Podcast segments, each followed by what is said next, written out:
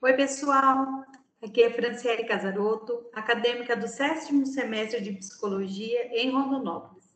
E hoje estamos apresentando mais um episódio Flow PC, o podcast dos acadêmicos de Psicologia da Associação de Psicologia do Estado de Mato Grosso, apresentado como um fluxo de ideias, informações e discussões do tema da psicologia quem irá apresentar esse episódio são os acadêmicos de psicologia, Franciele Casaroto e Cláudia Gabriel de Rondonópolis. Olá, Cláudia.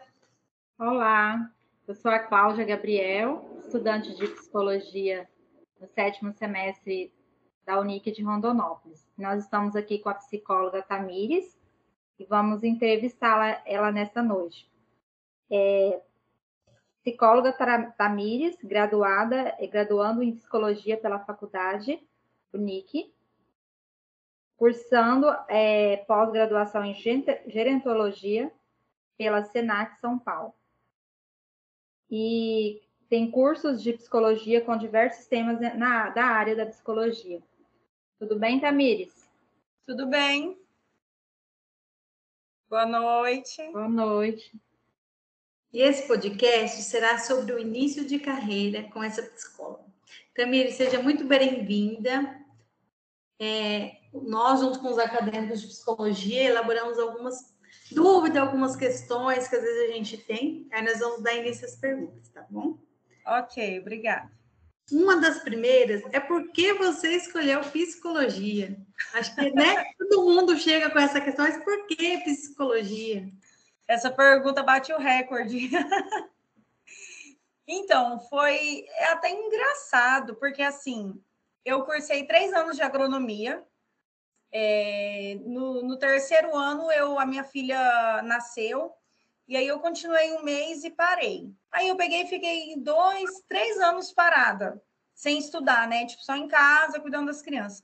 Aí eu falei assim, pensei um dia, eu falei, meu Deus, eu tenho que voltar a estudar, eu preciso fazer uma faculdade. E aí eu pensei seriamente em voltar em fazer agronomia. Aí eu parei, pensei, vi também pela questão da época, né? Eu falei, não, agronomia não vai dar. E aí eu sempre, eu sempre gostei, né, desse mundo de psicologia, psiquiatria, essa parte mental em si eu sempre gostei. E também desde pequena, assim, eu sempre fiz tratamento psicológico, né, por questões familiares. E eu apaixon... eu era apaixonada nas, na, nas minhas psicólogas. É, eu falo as minhas, porque teve uma época que eu troquei por, por questões também pessoais. E aí eu, nossa, eu achava elas lindas, sabe, assim, maravilhosas. Eu, aí eu, eu me encantava. E aí eu vi, eu falei, bom, agronomia não vai dar para eu continuar. E aí eu pesquisei aqui em Rondonópolis e também na época não tinha muita opção de graduação igual tem hoje. Né? Na época até o EAD era muito difícil, era, era novidade ainda. Aí eu peguei e, e fui olhar as, as graduações que tinha que, que se agregassem a mim, né? E aí eu vi lá psicologia de manhã. Aí eu falei, ótimo, é esse mesmo. Aí eu lembrei, né, das minhas psicólogas que eu gostava, tudo. Eu falei, é esse curso. Aí eu dei uma olhada, eu fiz um mini curso também de orientação vocacional. E aí eu gostei e entrei e aqui estou, psicóloga. Bem legal. E quando você iniciou sua carreira, e qual foi a sua principal dificuldade? Olha, foi conciliar os filhos, a casa e o marido. Foi a minha, nossa, a maior dificuldade foi essa. Né? As crianças eram pequenas, o marido trabalhava o dia todo, aí eu, na época, eu, eu não estudava, né? Ficava em casa em função das crianças. Então, assim, foi muito difícil. Eu estava muito acostumada em ficar só em casa. Mas foi bom, foi, foi difícil no início, mas deu tudo certo. Me virei a Mulher Maravilha. Tamires, sabemos que na psicologia tem diversas áreas de trabalho. Foi fácil escolher para qual área gostaria de seguir? Então, é, o, é outra história. Eu falo que, que meu mundo na psicologia é bem engraçado. É outra história eu cursei os cinco anos de psicologia desde o início. Aliás, eu entrei na psicologia no início com a intenção de ser, de fazer psicologia forense, né, de ir para essa área. Mas aqui em Rondonópolis, o, não tem muito campo, né? Eles não, não têm muito recurso para essa área. E aí eu continuei. Eu falei, bom, não tem a forense, mas vou continuar na psicologia. Eu fui me apaixonando pelo mundo organizacional. É, eu sempre, na verdade, também gostei assim dessa parte de liderança, de recrutação, de treinamento. E aí eu queria seguir nessa área. Fiz os cinco anos nessa área. E aí eu, um dia, assim, em casa, pesquisando, eu peguei e, comecei a pesquisar, assim, outras áreas da psicologia além da organizacional. E pesquisei as, as abordagens que tem. E aí, assim, naquele mundo ali pesquisando, naquele momento ali olhando, eu, eu vi uma matéria sobre a gerontologia. Aí eu olhei, eu olhei, assim, foi o amor à primeira vista essa palavra, né? Na palavra gerontologia, eu queria saber o que, que era tudo. Aí, a partir dali, me surgiu, me veio o desejo da clínica. Aí eu mudei todo o meu esquema na questão da abordagem, né, do que seguir, enfim. Aí eu mudei tudo. E deu certo. E depois de formada, a área que você escolheu atendeu suas expectativas? Sim. Assim, atendeu o que eu imaginava, o que eu vi na faculdade, o que eu ouvia falar sobre psicologia, sim, foi tranquilo. Mas assim, foi além da expectativa, né? Porque assim, a gente acha que vai deparar com uma coisa, quando você chega é totalmente diferente. Mas assim, foi tranquilo. E como você percebe esse início de carreira, a descoberta dessas dificuldades? Não entendi. Você repete, Cláudia, por favor? Como você percebe esse início de carreira, a descoberta dessas dificuldades? Como que é esse início de carreira para você, quando você se deparou, saiu da faculdade? Para nós que estamos ainda é, graduando, é, todos nós temos essa, essa, esse pensamento, né? E aí, quando eu uhum. sair da faculdade, o que, que eu vou fazer? Como que é para você? Como você percebe isso, desse início de carreira, quando você saiu da faculdade e teve que se deparar com o mercado de trabalho? Olha, Cláudia, é bem difícil. Bem difícil, tem muitos tabus ainda, né? Pela psicologia, é, muito preconceito. Eu, eu vi, é, até assim, quando eu resolvi trabalhar, atuar na clínica, eu vi muito preconceito em questão a isso. É, muito obstáculo a gente vê. É, falta de. Não é espaço. O campo na verdade, tem muito campo para psicologia, psicologia é muito ampla. Eu falo aqui em Rondonópolis, eu vejo pouca opção para quem quer expandir mais na psicologia. Eu vi muita coisa também assim que para muitos a psicologia é restrita a uma sala com, com o psicólogo, o paciente e a poltrona. E na minha visão não é isso. E até eu vi até muito mais, não é só restrito ali dentro da sala. Tem mu muitas coisas, é muito é, é um leque muito grande, né? Sim, muito complexo. E assim, e a gente fica com muito medo, porque a gente vai, pelo menos eu, fui muito centrada assim no que eu aprendi na faculdade. E na faculdade a gente não aprende metade das coisas. Né? Assim, é, é pouco, né, o conhecimento, o estudo, o que passam para a gente é muito pouco. Então, assim, gerou muito medo, muita insegurança. Aí eu ia nas clínicas para alugar um espaço, eram valores bem maior do que eu poderia no momento. Aí você vê assim, eu, eu não tinha nenhum paciente, tipo, eu fui com a cara e com a coragem, né? Como diz aquele ditado. Então, assim, foi bem difícil, mas nada que, que não foi superado, nada que eu não consegui vencer, e, e tô indo. Você passou por um processo de motivação? E como se desenvolveu essa motivação? Foi necessário? É, motivação pessoal, você fala, ou assim, questão de curso, treinamento, essas coisas? Motivação pessoal, né? Pessoal. Acho que nós, a pessoal nós não conseguimos fazer nenhum curso. O, o meu impulso foi os meus filhos. Minha maior motivação foi os meus filhos e os meus avós né? Eu queria assim mostrar para o meu avô que eu ia ser alguém na vida, que eu ia conseguir superar as expectativas dele, que ele sempre pôs em mim. Eu fui criada com eles, então minha motivação era essa.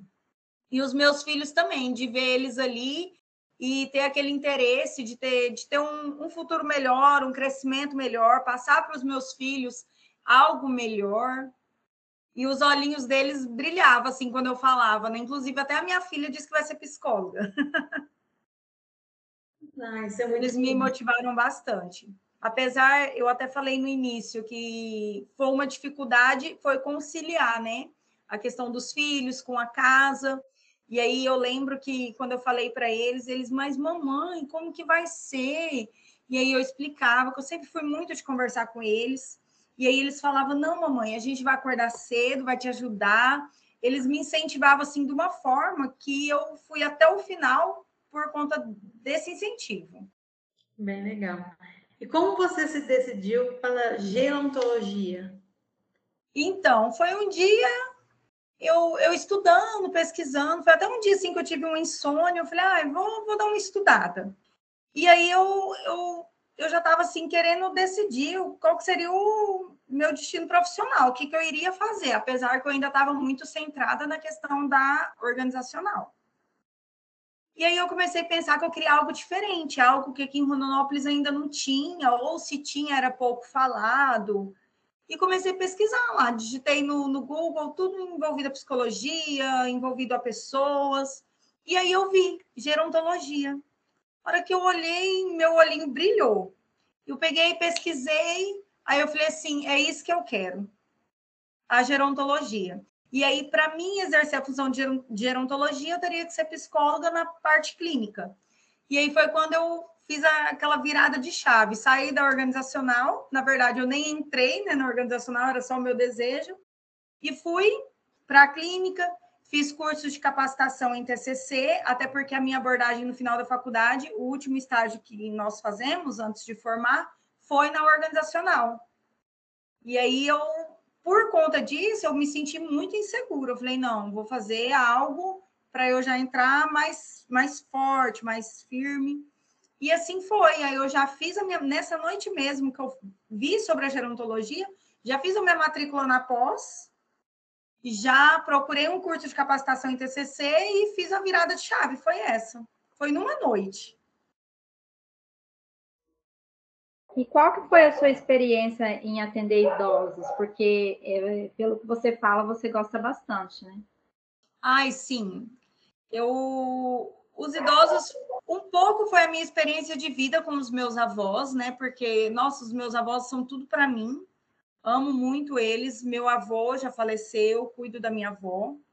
E aí eu, eu sempre fui apaixonada, assim, desde pequena, minha avó sempre falou para mim, assim, que eu sempre gostei de conversar com pessoas mais velhas. Né? Eu até lembro, quando andava de ônibus para ir para a escola, eu só sentava do lado de um, de um senhorzinho ou de uma senhorinha, aí puxava assunto ali. Às vezes, quando a gente está assim na fila de banco ou em algum lugar, você puxa assunto com alguém, eu sempre puxava assunto com idoso. Então, assim, eu sempre gostei. E aí, o primeiro trabalho que eu tive com idoso foi uma.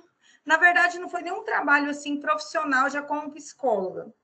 Mas assim, foi o que depois dessa, dessa escolha de fazer a pós de gerontologia, o que me incentivou mais foi eu fiquei uma época no hospital, meu avô teve um problema de saúde, ficou internado, e eu fiquei por um tempo no hospital cuidando dele. E nesse quarto tinham quatro leitos, e os quatro leitos eram idosos.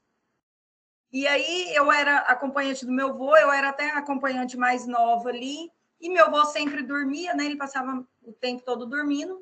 E os outros acompanhantes falavam bem assim: ah, eu vou dar um pulinho ali em casa, você cuida da minha mãe? Você dá uma olhadinha no meu pai para mim? E aí teve um dia que eu, quando eu vi, eu estava cuidando do quarto todo. dos quatro idosos, do meu avô e dos outros três. E ali, com aquelas experiências de vida, com aquelas histórias, eu fui me cativando cada vez mais. Meu avô, eu lembro até que ele ficou com ciúme. Ele, ó, você tá aqui para cuidar de mim, não é dos outros, não. e aí eu fui me apaixonando mais. Então, eu falo assim, a primeira experiência assim que eu tive, até em questão, porque assim, a gerontologia, ela não é assim, o que diferencia ela da psicologia é assim. Como que eu posso explicar? A gente não, não, não faz assim uma psicoterapia com o idoso. Na verdade, é uma, é uma abordagem multiprofissional. Com o idoso, envolve a família, envolve o, do, o idoso. Inclusive, depende da idade do idoso, é até difícil você fazer uma terapia, você está ali toda semana com ele, eles não têm paciência, eles querem começar, tipo assim, até questão de tempo, eles querem começar a falar, não querem parar mais. Eu até brinquei que, assim, para fazer terapia com idoso não pode ser 50 minutos, tem que ser um dia. Porque eles querem, eles querem falar, eles vê muita, eles têm muita necessidade de falar. E o que me incentivou também foi isso, ver a necessidade dos idosos conversarem e as pessoas não terem paciência de ouvi-los. Essa eles... questão essa questão da paciência que você falou que é interessante. Eu também já fiz trabalho com idosos e ainda mais nessa questão da pandemia que aconteceu deles terem que ficar trancados, eles têm uma necessidade muito grande de falar. Muito. Quando você vai conversar com um idoso, a gente tem que trabalhar a nossa escuta porque a gente tem que escutá-los, porque eles uhum. querem falar, falar de coisas antigas. E a questão e sem interrompê-los. Sim, é para contar histórias antigas e as pessoas não têm paciência, os filhos não têm paciência, a família não tem paciência. Nossa, mãe, nossa, Exatamente. pai, de novo essa história. Nossa, avô, não quero saber. Tem uhum. faz caras e bocas a hora que, que eles começam a falar. Então, ah, assim, isso é coisa do passado. Você vai ficar falando isso toda vez? Sim, então você entende que você se descobriu dentro da psicologia com a gerontologia. E sim, eu me descobri através deles. Nossa, foi o meu maior incentivo. E, e, e, qual que foi a sua maior dificuldade encontrada dentro desse atendimento com os idosos?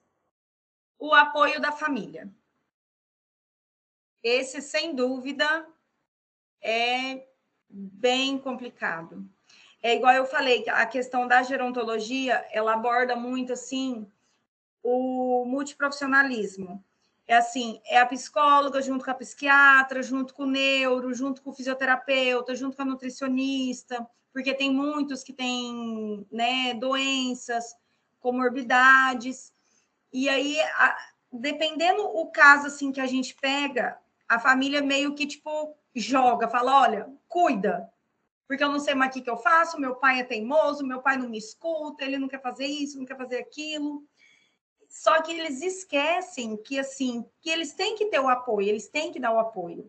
Então, a maior dificuldade em relação aos idosos é o apoio familiar. É a pessoa ali ter paciência, ter tempo.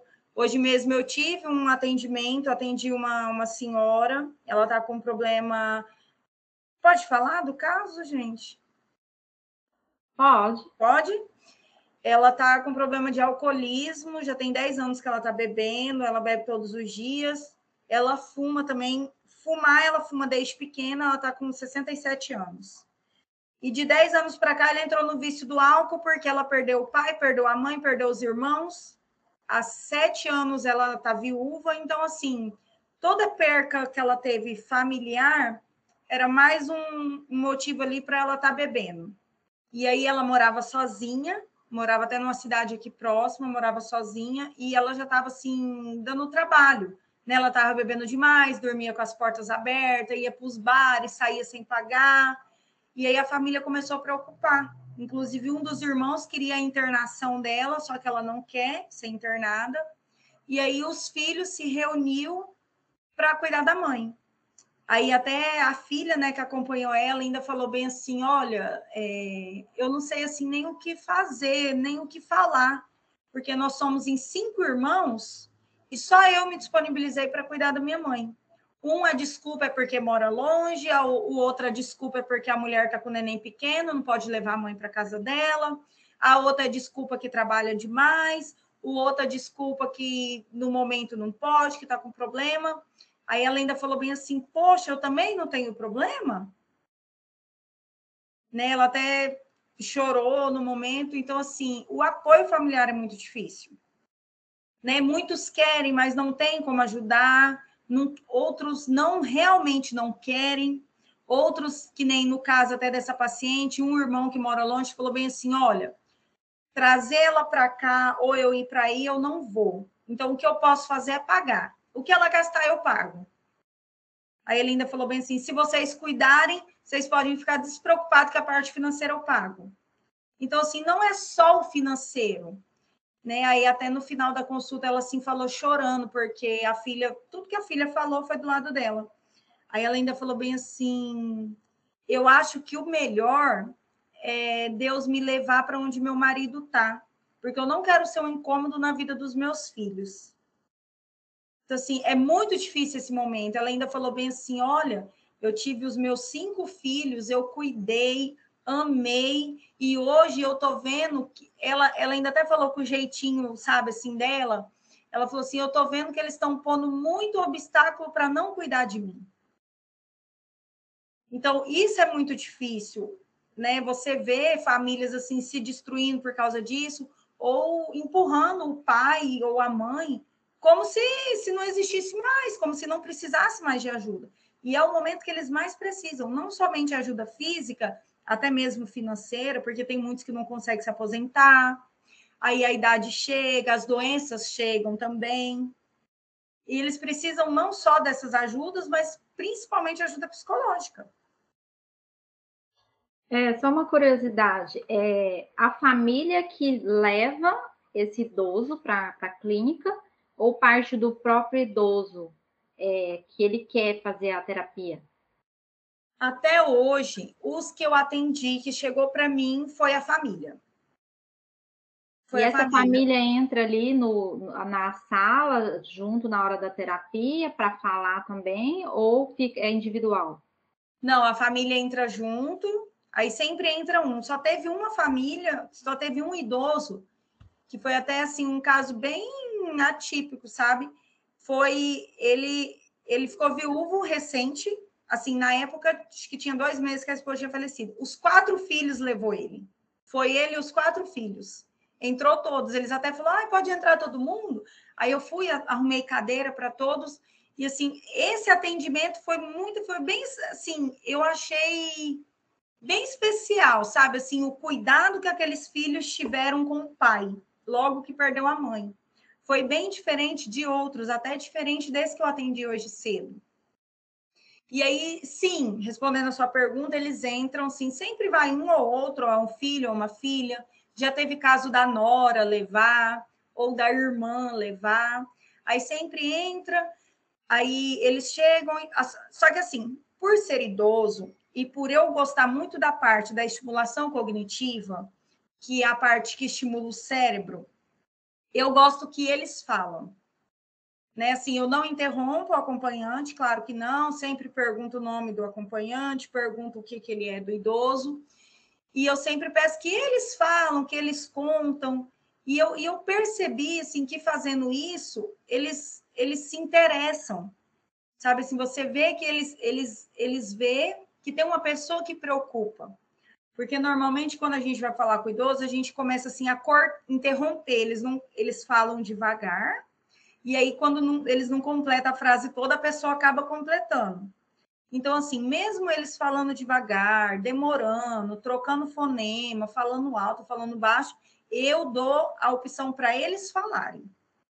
E aí tem uns que falam, ah, minha filha não pode falar por mim, não. Eu falei, não, fala o senhor, conta para mim a história mas tem casos ou, ou outros assuntos assim que sempre o familiar que fala. Ele faz um resumo básico do que ele quer, né? Por que, que ele trouxe o, o pai ali? E aí depois eu faço todo o, o processo com o idoso, mas sempre com a família junto. É como Já... se fosse a, a psicóloga infantil, né?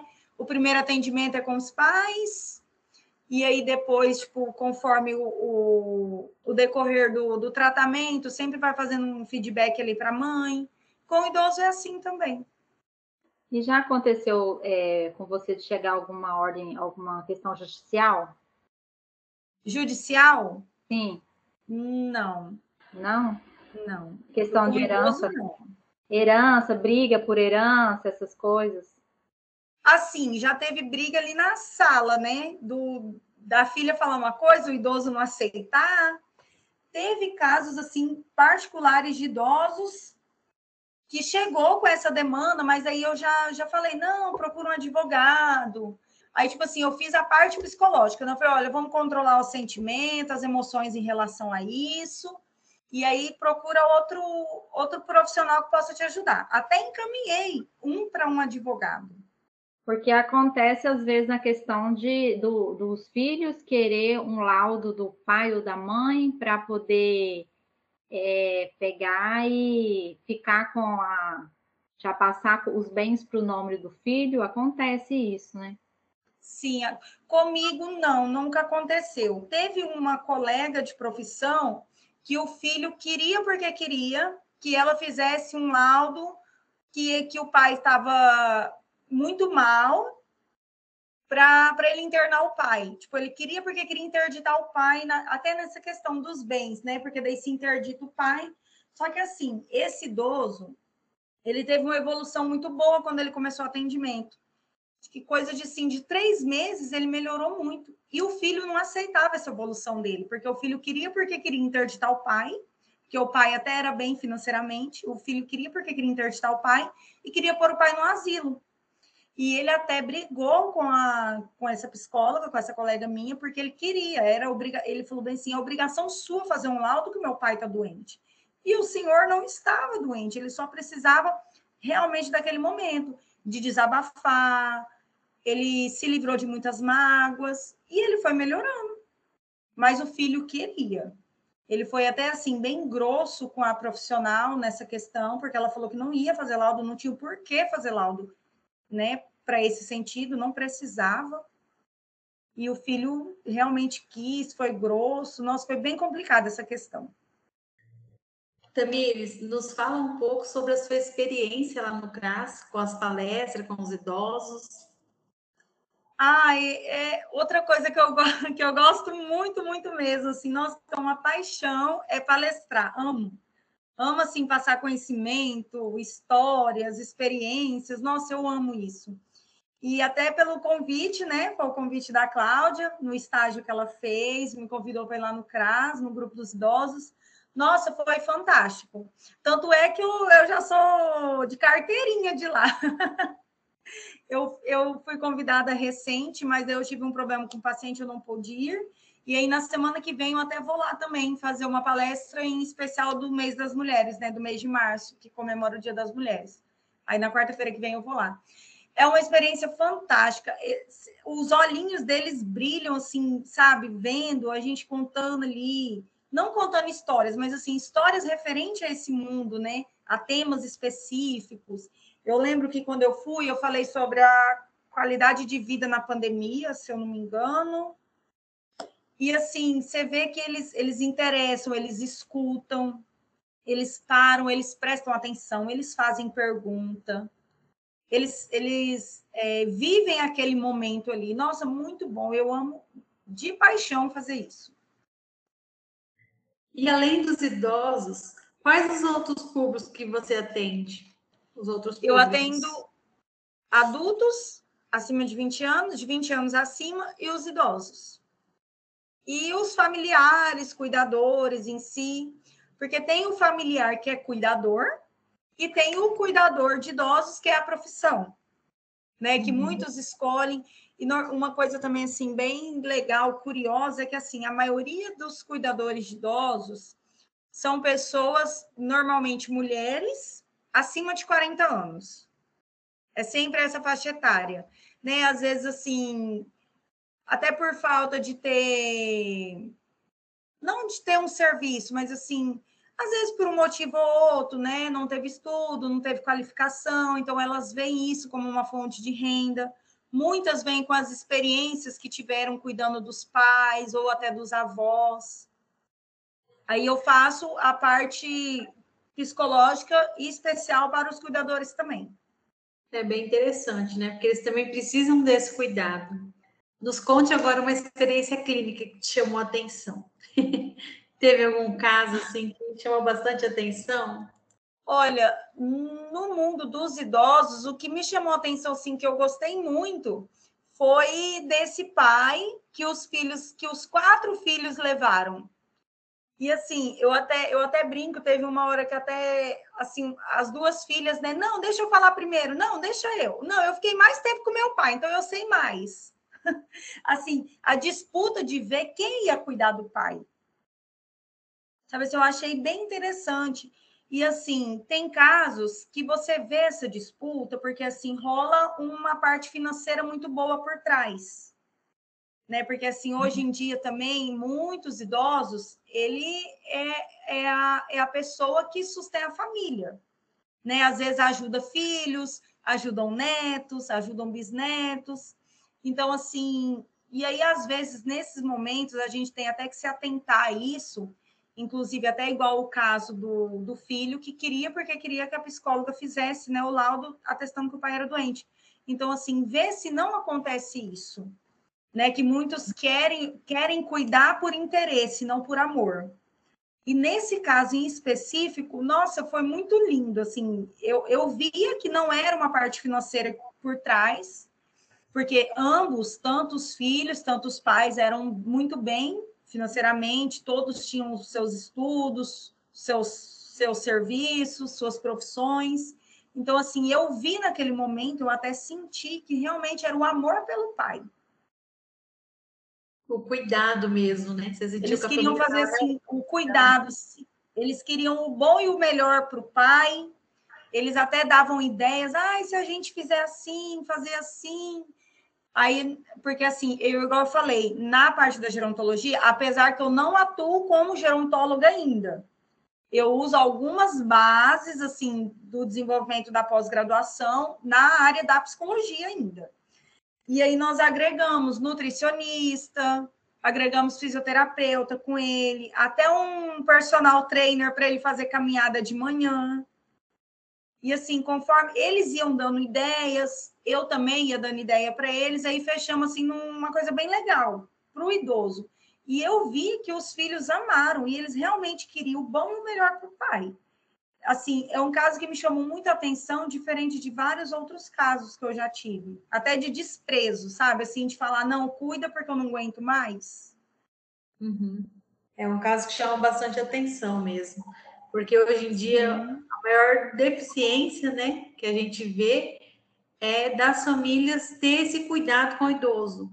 Hoje em dia, ninguém, na correria dia a dia, ninguém quer parar e ouvir o idoso. Então, assim, tudo que o pai fala, ah, pai, tá bom, tá bom, tá bom. E aí, quando você vê Exatamente. Né, que tem alguém que acolhe, que traz para perto, ou que tem um cuidado de vamos na psicóloga, para né, ver como o senhor está, porque esse passo também também de te trazer para você e você também ter esse carinho de ouvir, de cuidar, é muito rico, né? Às vezes a gente não tem esse olhar para o idoso.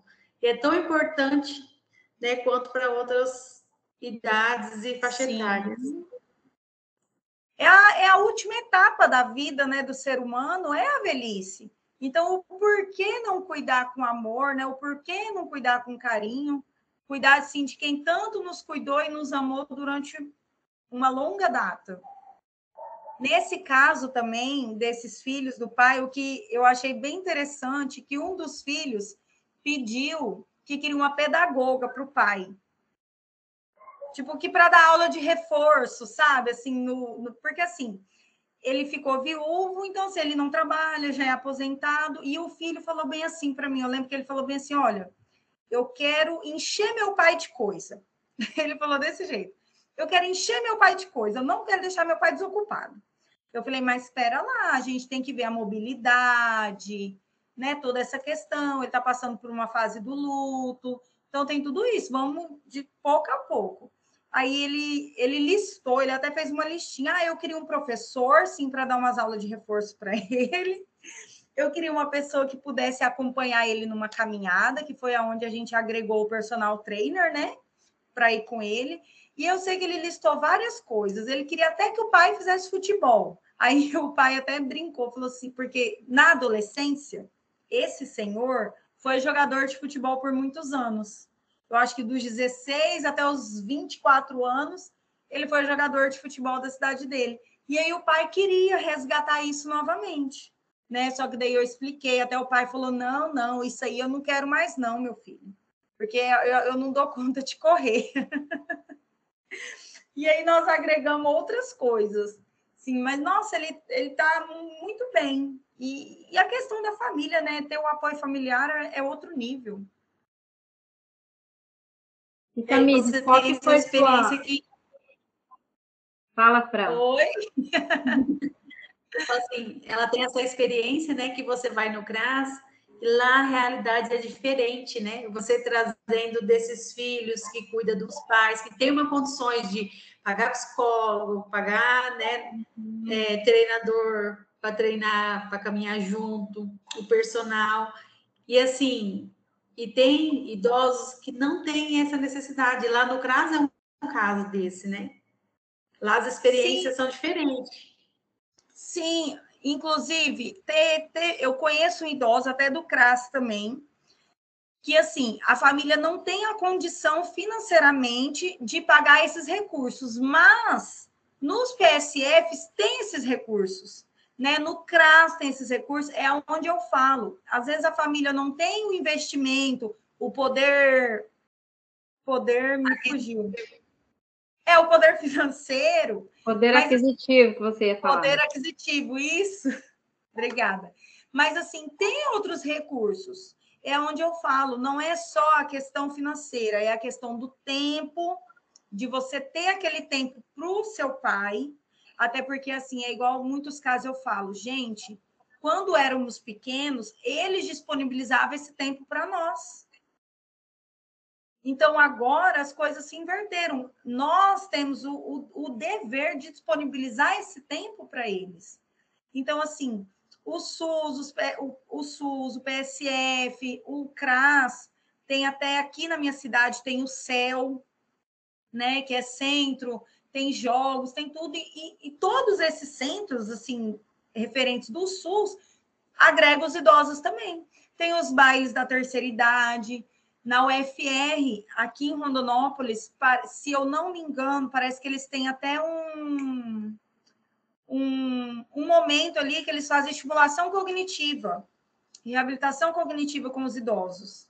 Né? Os estudantes dos cursos agregam isso também, e ajuda os idosos a fazer isso.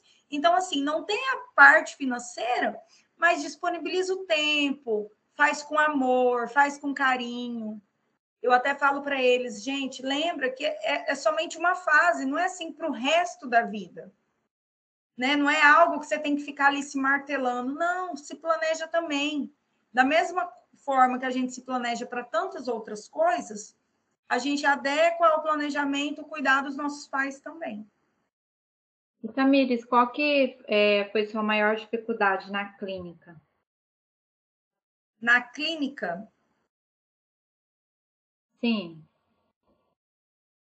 Olha, a parte financeira, né? Porque assim, ainda é, como que eu posso explicar? Foi igual eu falei no começo, ainda tem muito obstáculo, muito tabu, assim, é, algo, algo assim, que eu vejo, não que foi uma dificuldade, mas assim, o que que eu vejo? Os pacientes, quando eles procuram a psicóloga, aí, né, eles fazem a queixa, falam ali. Alguns eu vejo a necessidade de encaminhar para o psiquiatra, outros somente com a psicoterapia, daí a gente, eu sempre deixo tudo especificado certinho. E o que que eu percebi muito? eles preferem, que nem um exemplo, para você fazer um tratamento de depressão e ansiedade, né? Semana, semana, toda semana ali na, na psicoterapia, eles acham mais fácil ir no psiquiatra, paga uma consulta, o psiquiatra passa remédio para dois meses, aí ele toma ali a medicação dele durante dois meses, com dois meses volta, o psiquiatra passa para mais três meses, aí quando volta o psiquiatra já passa para mais seis meses, e pronto, eles acham que estão fazendo um tratamento maravilhoso para depressão e para ansiedade. Então, eu vi isso. Assim, aí quando fala também, olha, a terapia uma vez por semana, nossa, eles né, não querem, ah, mas eu tenho que vir toda semana? Por que toda semana? Nossa, por que é tão caro? Eu tenho que pagar toda a sessão? Sabe? Então, assim, eu, eu vejo isso, às vezes as pessoas colocam isso até como dificuldade né? Às vezes não aceita o diagnóstico que tem, não aceita que tem que fazer o tratamento e coloca isso como dificuldade. Ah, mas toda semana? Aí teve até um que eu brinquei com ele, eu falei assim, mas toda semana, ele já tinha me falado na anamnese, né? Que toda semana, pelo menos uma vez na semana, ele tem que ir numa pizzaria tomar uma torre de, de chopp e comer uma pizza. Aí eu até brinquei com ele. Eu falei bem assim, da mesma forma que ele falou que era a terapia dele. Né? Ele falou assim: ah, eu já faço terapia. Aí na hora eu olhei eu falei, ah, você faz terapia? Ele falou, é, pelo menos uma vez na semana eu tenho que ir na, na pizzaria, comer uma pizza e tomar uma torre de chopp. Nossa, eu saio de lá tão bem. Falou desse jeito. Eu falei, não, isso não é terapia. Eu ainda brinquei com ele, falei, você tá ferindo os meus ouvidos, falando que isso é terapia. Eu falei, negativo. Isso é um momento de lazer que toda pessoa tem que ter. Aí eu até usei de exemplo, falei, do mesma forma que você se disponibiliza uma vez por semana para ir tomar uma torre de chopp e comer uma pizza, disponibiliza 50 minutos do seu tempo para você fazer a terapia. Aí ainda falei para ele, falei assim, a pizza engorda, dá colesterol, a cerveja tem vários, né, malefícios. Eu falei, a terapia só vai te beneficiar. ainda brinquei com ele, usei esse exemplo, ele parou, olhou, ele falou, é mesmo. Mas e minha pizza? Falei, não, dá um tempinho na pizza com a cerveja e faz terapia, depois você me fala como que vai ser. E ele está fazendo a terapia. Essa questão aí que você falou da medicação, é, é isso aí é real, né? As pessoas uhum. têm na, na mente que vai no psiquiatra, vai tomar uma medicação e vai resolver o problema. Elas não entendem a, a importância da terapia e associar os dois juntos, né? A medicação Exatamente. e a terapia. E a terapia vai ajudar ele a sair da medicação, porque Exatamente. tomar medicação para o resto da vida também não é saudável. Sim, porque assim, as pessoas acham, Cláudia, que o remédio vai fazer milagre. Né? E não é bem assim. Não é bem assim, apesar que hoje a indústria farmacêutica está muito é, não elevada, está bem Ai, gente, me ajuda na palavra. a indústria farmacêutica já está. Ai, me fugiu. Mas, assim, tem muitas medicações melhores do que as de antes. Avançada, você é, quer dizer? Isso, está muito avançada. A indústria farmacêutica avançou muito. Tem muitas medicações boas que realmente agem no, no sintoma mesmo que a pessoa precisa. Só que é igual eu falo. Até eu tive uma paciente, ela falou bem assim, ai, nem me fala de remédio, porque minha mãe toma antidepressivo já tem 15 anos. E tá do mesmo jeito, se não pior. E é por isso que eu tô aqui, porque eu não quero ficar igual ela. Ela ainda falou desse jeito para mim. Falei, tá. A sua mãe tomou antidepressivo tem 15 anos. O que mais que ela faz? Nada, minha mãe é do lar, fica só em casa. Eu falei assim, como que é a alimentação dela? Ah, daquele jeito, desregrada. Como ela faz algum exercício físico? Não, minha mãe é totalmente sedentária. Eu falei assim, por isso que não resolve. O remédio sozinho não faz milagre. Você tem que adequar a psicoterapia. Eu expliquei a importância, porque a psicoterapia controla as emoções, os pensamentos, o sentimento, o comportamento. Falei para ela, o exercício físico vai ajudar muito, a alimentação adequada ajuda muito e o sono adequado ajuda muito. Né? Tem até casos que eu falo, é, alguns psiquiatras que eu trabalho junto falam para mim que tem tratamentos que é no mínimo um ano. Depois de um ano, um ano e meio, o psiquiatra vendo a melhora, ele já começa a fazer o desmame da medicação. Não são mais medicações que a gente se torna dependente, porque o medo das pessoas em relação a medicações psiquiátricas é isso. Eles já falam, mas ah, eu não quero ficar dependente, não. E assim, é igual eu falo, a gente se torna dependente de tanta coisa que nos faz mais mal do que uma simples medicação, que é algo que você não gasta três minutos do seu dia. Pega o comprimidinho, toma, pronto, faz um malefício imenso para a pessoa. E a gente é muito refém e dependente de outras coisas que nos fazem muito mal e a gente não consegue se livrar. E acha, na verdade, assim, acha que aquilo não faz mal, entendeu? Acho Sim, que é um refrigerante que a pessoa toma Coca-Cola. Tomar Coca todo dia vai trazer um mal. E as pessoas Exato. não entendem isso. A cervejinha ali do todo dia, com dois, três anos, você se torna um dependente do álcool, até um alcoólatra. Sim. E também As redes tem... sociais hoje em dia estão sendo uma das maiores dependências. Né? E, e as pessoas não percebem. Mal. Exatamente. estão causando um mal intenso nas pessoas e as pessoas não percebem. Quando você fala bem assim, ah, mas você é um dependente de rede social. Eu? Não, tá doida? Eu sou dependente disso? Eu disse, gente, é um vício. Não, eu não sou viciada nisso, não. Entendeu? São outros males que faz na vida da pessoa e a pessoa associa ao remédio psiquiátrico, que o remédio psiquiátrico vai fazer muito mal para ela. Tamires, tem outra área da, da clínica que você gostaria de trabalhar? Outra área que você gostaria de se especializar? Não, por enquanto não. Por enquanto eu estou bem, assim, na, na TCC, com os adultos, com os idosos. Uhum, não, por enquanto eu tô. Assim, não vou falar assim que eu tô 100%, porque a gente sempre muda, né? A gente nunca pode falar nunca ou não, é assim, porque a gente vai evoluindo conforme o tempo.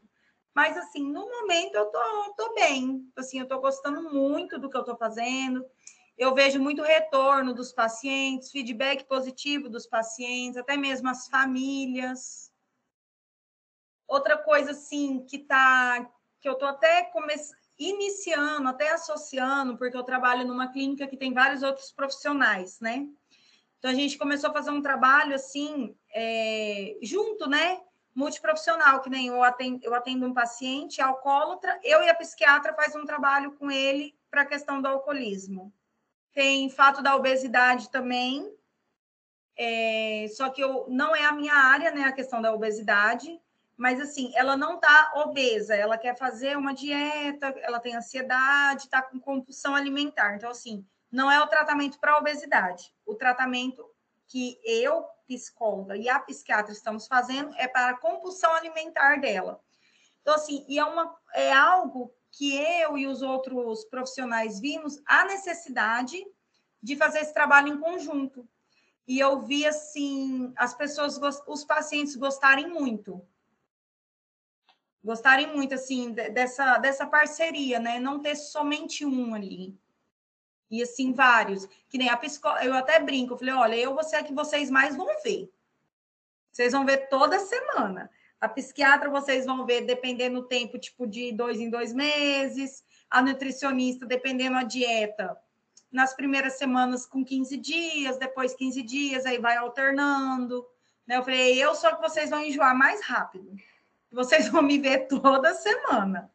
Então, assim, está sendo um trabalho legal e tanto eu, os outros profissionais e os pacientes estão tá gostando muito.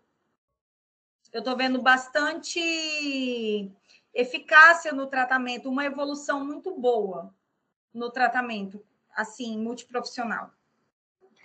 Tamires, essa foi algumas perguntas, né, curiosidades nossas. Uhum. Chegamos ao fim, passou rápido demais, um papo muito bom. E eu falo rápido também. Mas é bom demais. É, eu queria saber de você o que você deixa para os acadêmicos, nós, né, que vamos terminar, como, o que, que você deixa de bom para nós, assim, de incentivo, de motivação, como foi uma das perguntas? Uhum. Estudem. Então, assim, ó, estudar muito, né? Tipo, se capacitar cada vez mais, andar de acordo com a evolução. Eu falo até do mundo, né? Porque, assim, depois dessa pandemia para cá, cada dia que passa é uma surpresa para a gente. Né? Tipo, a gente nunca está preparado para o que vai vir. Então, assim, sempre se capacitar e evoluir conforme isso, porque, assim, de hoje, de hoje para mais, mais para frente, nossa profissão vai ser a mais procurada.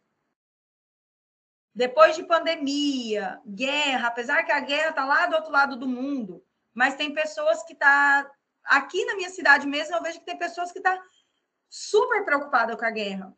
Sim, já está já tá colocando isso já como obstáculo, sabe, assim, de, de crescer, de, de até de querer viver, porque está com medo, é ansiedade, já está preocupado lá na frente.